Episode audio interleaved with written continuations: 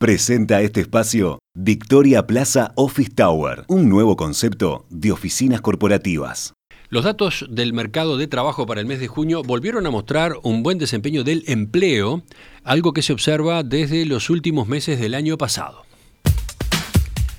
La tasa de empleo alcanzó el mayor nivel desde fines de 2021 y la población ocupada llegó a un máximo histórico el mes pasado.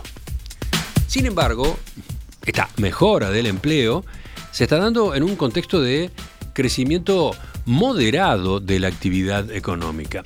Entonces, en ese escenario valen algunas preguntas, ¿no? ¿Qué elementos hay por detrás de este crecimiento del empleo? ¿Cuáles son los sectores que están impulsando la creación de puestos de trabajo? ¿Qué está pasando?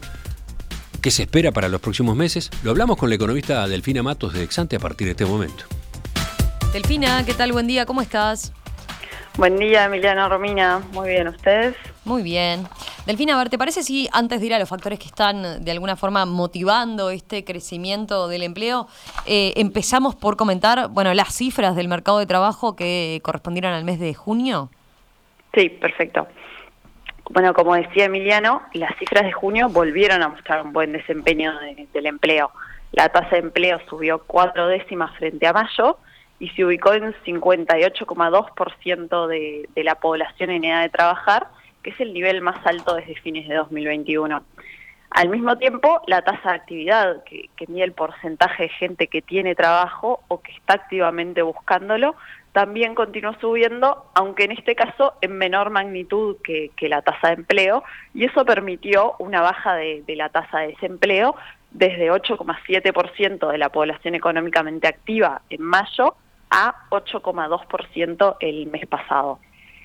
Hace unas semanas, cuando comentamos en este espacio las cifras de mayo, señalamos que, que, si bien las cifras del mercado laboral tienen bastante volatilidad mes a mes e influyen los, los comportamientos estacionales, cuando analizamos las series en términos de ciclotendencia, que, que justamente depuran factores estacionales o, o irregulares, la evolución muestra una mejora sostenida del empleo desde la segunda mitad del año pasado, que estas cifras de junio ratificaron. Está claro. A ver, Delfina, ahora, eh, Emiliano mencionaba recién que en junio la población ocupada alcanzó un máximo histórico, ¿no? ¿Qué implica esa tasa de empleo de 58,2% en términos de personas? Bueno, la, cantidad de ocupados muestra una tendencia a la alza desde el segundo trimestre del año pasado y aumentó 4% si comparamos los niveles actuales con los más bajos vistos a mediados del año pasado. En esa comparación tenemos unos 60.000 empleos más en la economía. Y de esa manera, el mes pasado se alcanzó un, máximo histórico de, población ocupada, como decías, registrándose 1.704.000 ocupados en el total del país. Bueno, y, esto obedece también a, que la población en edad de trabajar aumenta. A ver, ¿a qué, a qué vas con eso? Bueno, me refiero a, que el nivel máximo de, ocupados que tenemos actualmente en el país se debe a dos factores. Por un lado, estamos viendo una suba de, la tasa de, empleo, que es un indicador que, confirma la muy buena evolución que está teniendo el mercado laboral en el último año en particular pero en relación con esto no estamos en niveles récord de, tasa de empleo. Antes decía que en junio esta se ubicó en 58,2% de, de la población en edad de trabajar, mientras que entre 2011 y 2014 supimos tener niveles de 60% y, y algo más. Al mismo tiempo, la población en edad de trabajar, es decir, la, población mayor de, de 14 años, crece. No crece muy rápido en nuestro país, pero crece algo menos de un por ciento anual y eso en periodos largos supone la incorporación al mercado de trabajo de unos cuantos miles. De hecho, en, en 2022 la población en edad de trabajar fue 7% superior a, lo registrado en 2011. Bien.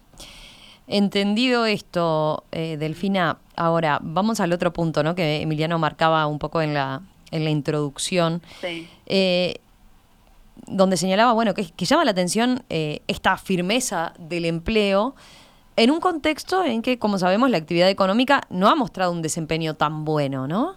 Eh, ¿cómo, lo están viendo ustedes? ¿Qué, explica esta situación? Sí, es cierto que, el mercado de trabajo ha evolucionado mejor de lo previsto y así hay distintos comentarios a hacer.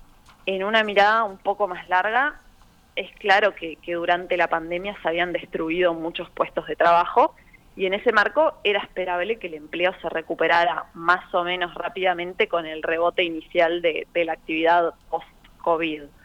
Ahora, cuando nos concentramos en la evolución más reciente, la actividad económica no ha tenido un buen desempeño, pero en eso hubo una contribución importante, no exclusiva, pero sí importante, de factores puntuales y, esencialmente transitorios como la sequía. Desde esa perspectiva y, en la medida en que se entendía un, shock transitorio, la recesión de la segunda mitad de 2022 no se tradujo en una decisión de las empresas de reducir el empleo eso es un primer elemento para, para tener presente. Bien. ¿Y, qué otros elementos eh, juegan en este análisis? Bueno, otro factor que, nos parece relevante es que si bien la actividad económica no ha tenido un gran desempeño en el último tiempo, sí se ubica ya bastante por encima de, los niveles prepandemia, mientras que la recuperación de, de, los salarios reales ha venido de atrás. De hecho, los salarios reales han comenzado la, senda de recuperación, pero aún están abajo en términos generales de los niveles prepandemia y eso de alguna manera cambió la ecuación para, para las empresas. El desajuste entre productividad y salario real que prevalecía hasta 2019 y, y que se reflejaba en una pérdida sostenida de empleos en la economía desde 2014, de algún modo se revirtió con la pandemia y favoreció una mayor predisposición a, la contratación de, trabajadores. Eso en Exante lo hemos recogido en, nuestra encuesta de expectativas empresariales en los últimos dos, tres años. Sin embargo, hay que advertir que, esta recuperación del empleo no se está dando de la misma forma entre sectores. Estamos viendo dinámicas distintas al interior del mercado de trabajo. A ver, vayamos a eso, si te parece, Delfina. Eh, ¿Cómo está siendo la evolución del empleo a nivel de, sectores?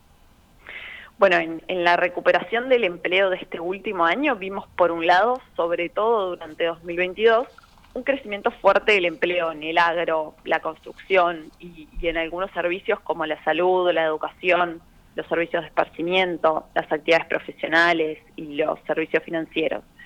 Mientras que en las cifras más recientes de este 2023 la creación de puestos de trabajo está siendo impulsada esencialmente por la construcción y el comercio. También hay más empleo en, las actividades profesionales, en, el servicio doméstico y el transporte, aunque estos tienen un peso menor en el total. Ahora, en una mirada un poco más larga, esta recuperación más reciente se da en muchos casos desde niveles muy bajos de, de empleo post pandemia. Es el caso, por ejemplo, del empleo en el comercio o en los servicios domésticos, que había caído mucho durante la, crisis sanitaria y de hecho no ha recuperado los niveles previos a 2019. Por el contrario, a nivel de varios servicios o, en la administración pública, estamos con niveles altos de cantidad de ocupados en, una comparación histórica. Bien, ya para ir cerrando ahora, Delfina, ¿qué podemos esperar hacia adelante en lo que tiene que ver con el mercado de trabajo? Bueno, en, en Exante prevemos que el empleo va a mantener una senda de crecimiento en lo que resta del año, creándose alrededor de 35.000 empleos en, el promedio del año. Y al mismo tiempo estamos aguardando una suba promedio de algo más de 3% del salario real este año, que en definitiva va a traducirse en un aumento de los ingresos de los hogares y debería promover un mejor desempeño del consumo en, los próximos trimestres. Más allá de que, como hemos comentado otras veces, una parte no menor de ese consumo de los hogares se está yendo al exterior, ante el extraordinario abaratamiento relativo de Argentina, no deja de ser una buena noticia para la economía que, el mercado de trabajo y, los ingresos de los hogares estén evolucionando de, buena manera. Delfina, gracias, gracias por este análisis a propósito de qué hay por detrás de, por un lado, la firmeza del empleo, en, por otro lado, un contexto de modesto crecimiento de la actividad económica.